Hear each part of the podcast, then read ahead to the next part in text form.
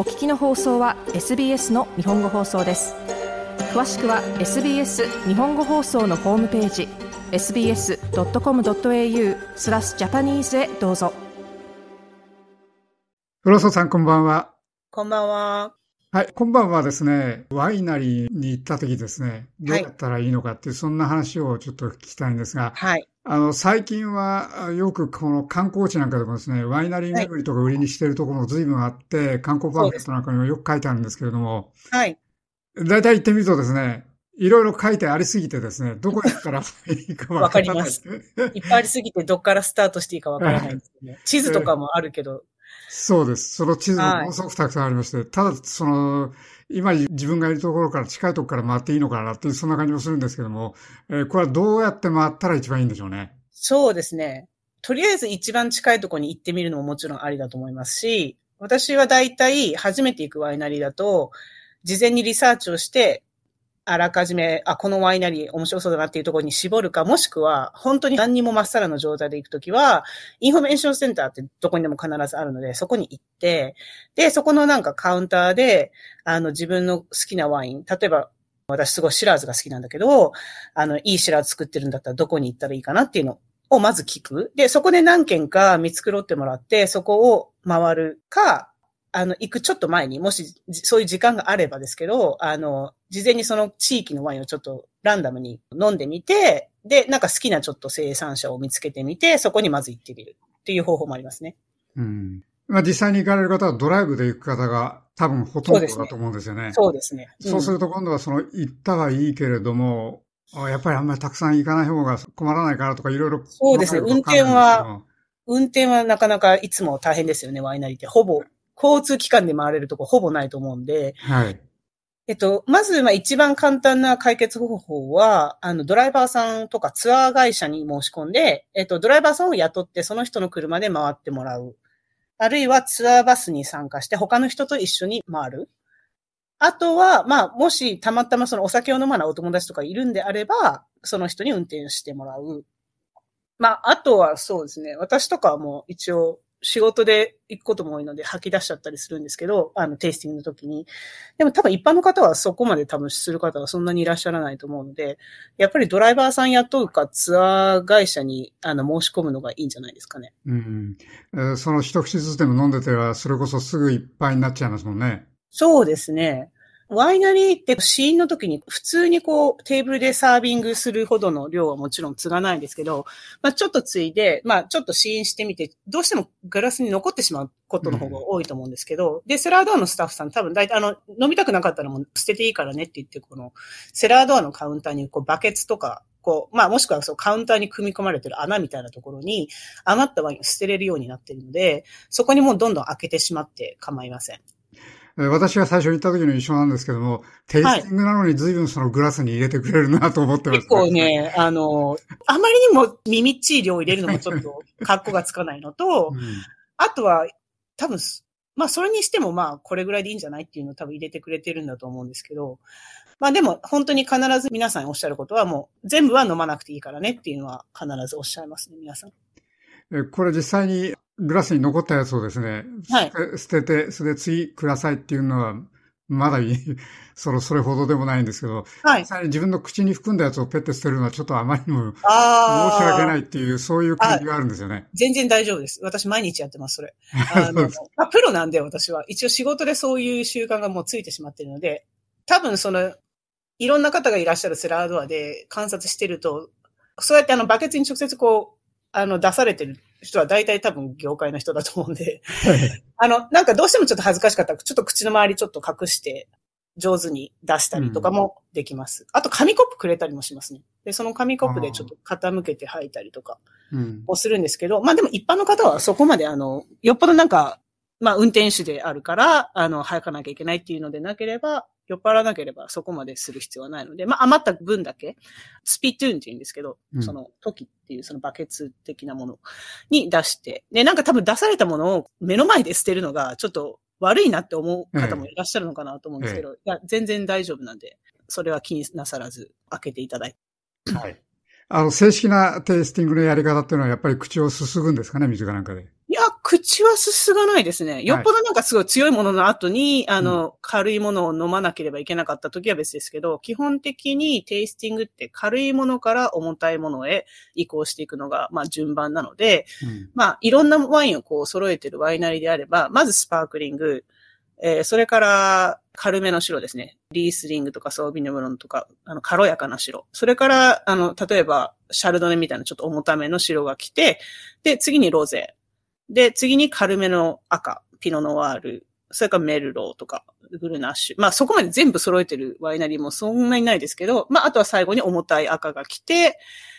で、最終的にもしあれば、あの、主成許可、その甘口の、あの、デザートワインとか、寄付ワインとか、デザートワインを持っているところであれば、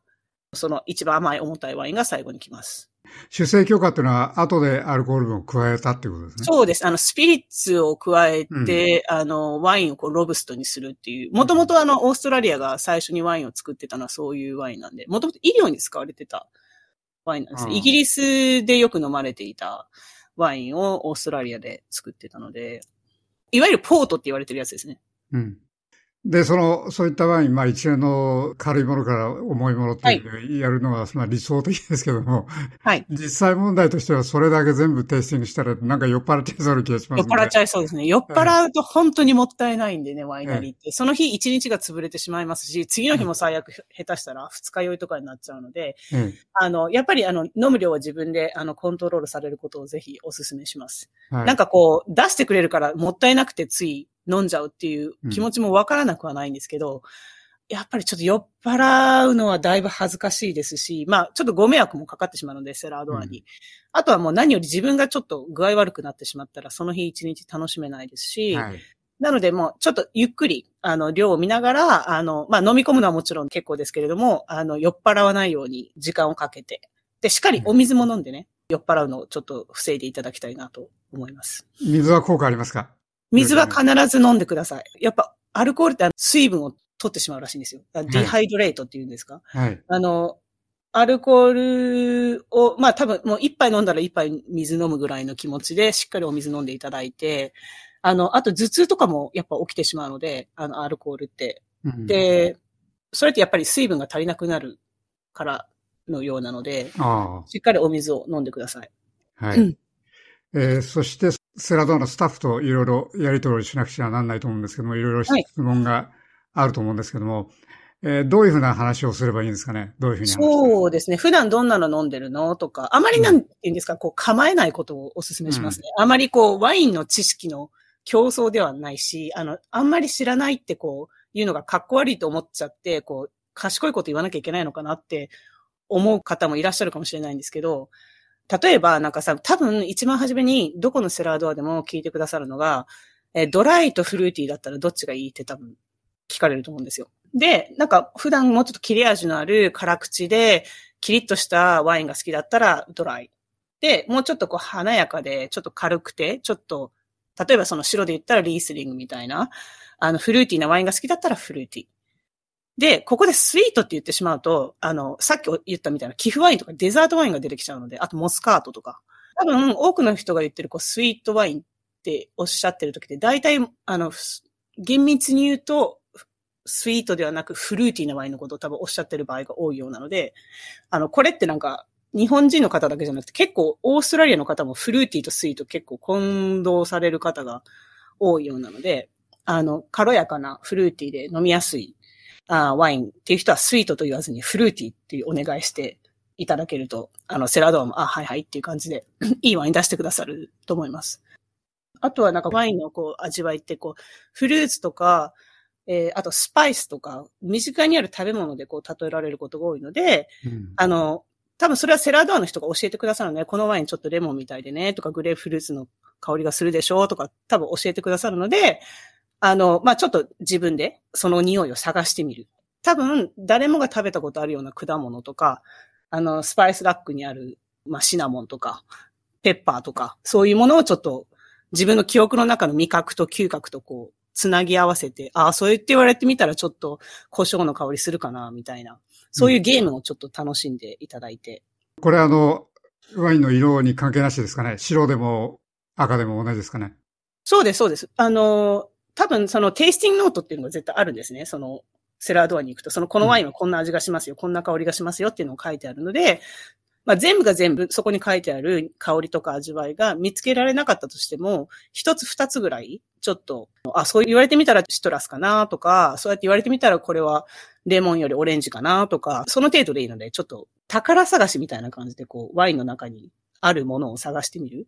うん、で、あとは、そこに書いてなかったとしても、例えば、僕ちょっとこれはリンゴじゃなくて梨のような香りがすると思うなっていうことを、たとえ思ったら、それをちょっとセラードアの人に言ってみたりとかして、ちょっとおしゃべりを楽しんでみるっていうのもいいと思います。やっぱりセラードアの人とは話した方がいいんですよね。そうですね。まあ、なんか、大体のとこは結構なんかそれをこう説明してくれて、で、なんかワインのこと好きな人だったら大体こう話を続けてくれるので、まあ無理にそんなめっちゃ討論しなくてもいいと思うんですけど、